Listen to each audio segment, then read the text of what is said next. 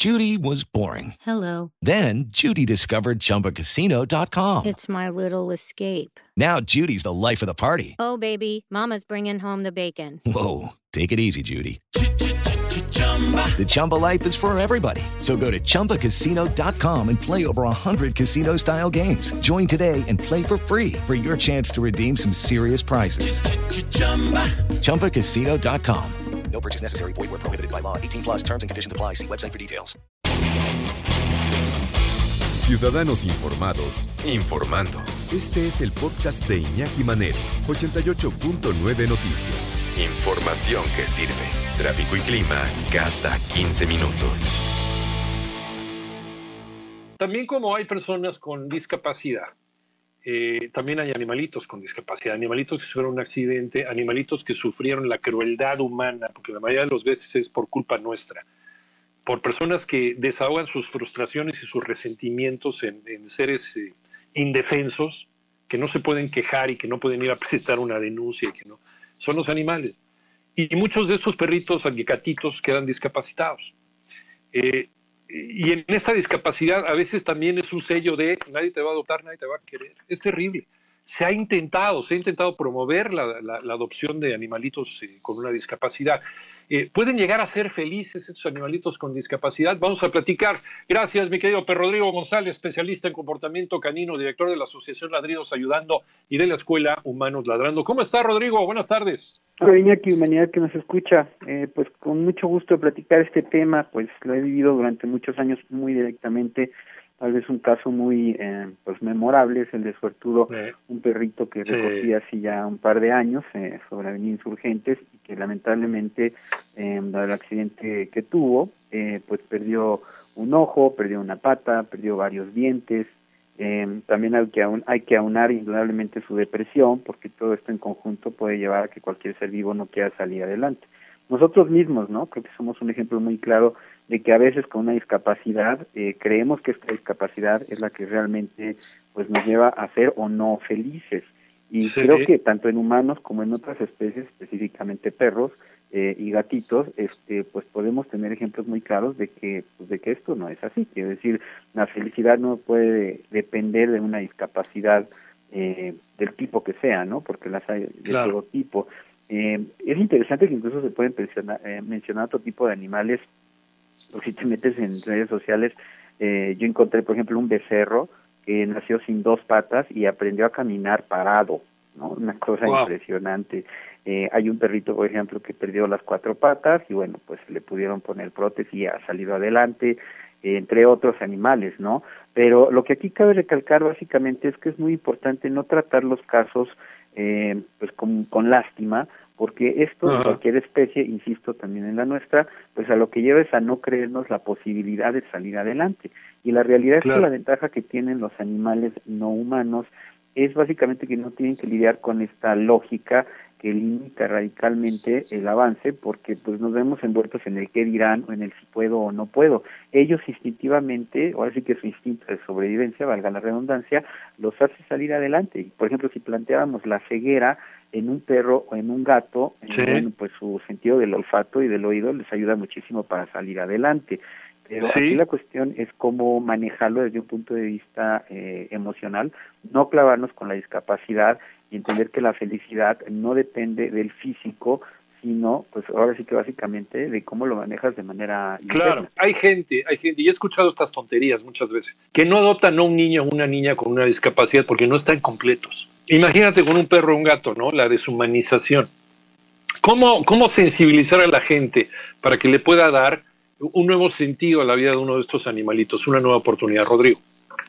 Como siempre yo les hago la cordial invitación a visitar a estos perritos a los albergues para que vean cómo ellos con las discapacidades de todo tipo que, que suelen tener están como si nada.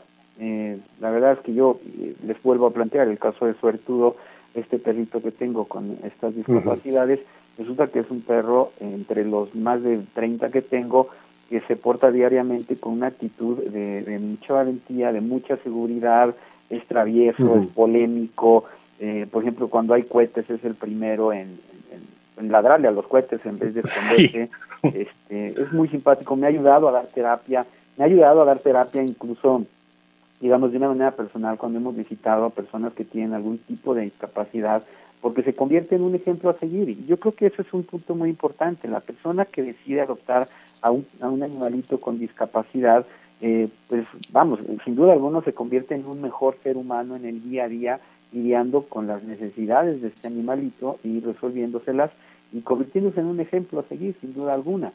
Eh, es esto, o sea, estás lidiando con un alguien que tiene eh, la misma intención de ser feliz y de seguir vivo que tú, pero la discapacidad finalmente siempre es más mental que física. Entonces no nos dejemos llevar por lo que vemos y démonos a nosotros la oportunidad y a los que tienen la discapacidad de, convivir y de esa manera vamos a hacer un mundo mejor sin duda alguna. Oye, Rodrigo, estos eh, animalitos, estos perritos, eh, desde luego requieren también de una persona capacitada, eh, de una rehabilitación por personas que saben de lo que están hablando. ¿Estamos preparados en México suficientes expertos, especialistas para, para esto?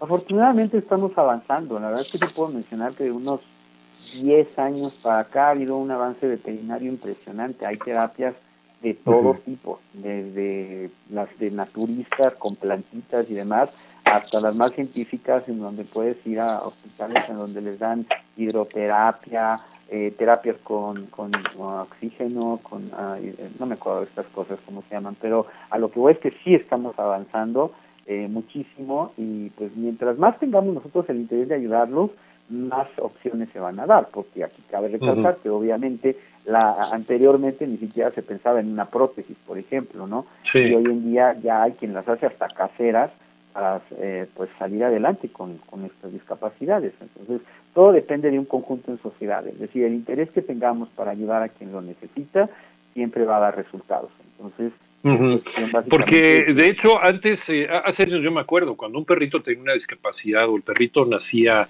pues sin una patita, o inmediatamente, ¿no? Eh, iban al veterinario a dormirlo. O sea, jamás se consideraba la posibilidad de rehabilitar al animalito o de darle esa oportunidad de vida con una prótesis. Las prótesis para animales estaban fuera del alcance de nuestra imaginación y de nuestra mente.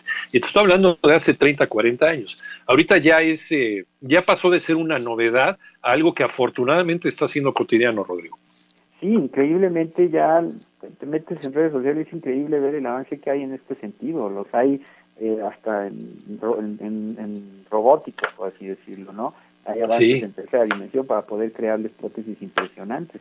Lo que vemos en humanos, afortunadamente, ya se ve también en, en los otros animalitos, pero si bien México no está a nivel del primer mundo, estamos avanzando, pero insisto, es cuestión de que nosotros mostremos el interés y podamos avanzar en conjunto. Pero todo esto parte de que veamos la discapacidad no como tal, sino simplemente como una oportunidad para ser mejores eh, seres humanos y crecer junto con quienes tienen la discapacidad para pues para estar bien en sociedad.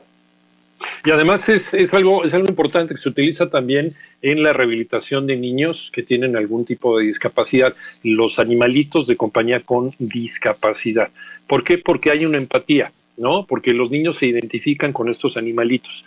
Crecen, crecen con estos perritos o con estos gatitos con esa discapacidad, se identifican con ellos y aprenden a normalizar eh, lo que para muchas personas sería un defecto o una discapacidad. Entonces, eh, eh, entre ellos se enriquecen tanto el animalito como el ser humano, aprenden a crecer con esa sensibilidad y eso es bien, bien importante.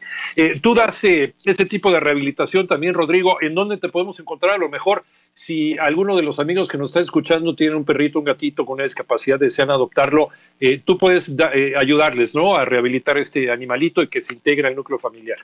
Con todo gusto. en, mis redes estoy en YouTube como Perrisección 2 con número y en Facebook como Ladridos Ayudando 2 también y eh, Humanos Ladrando.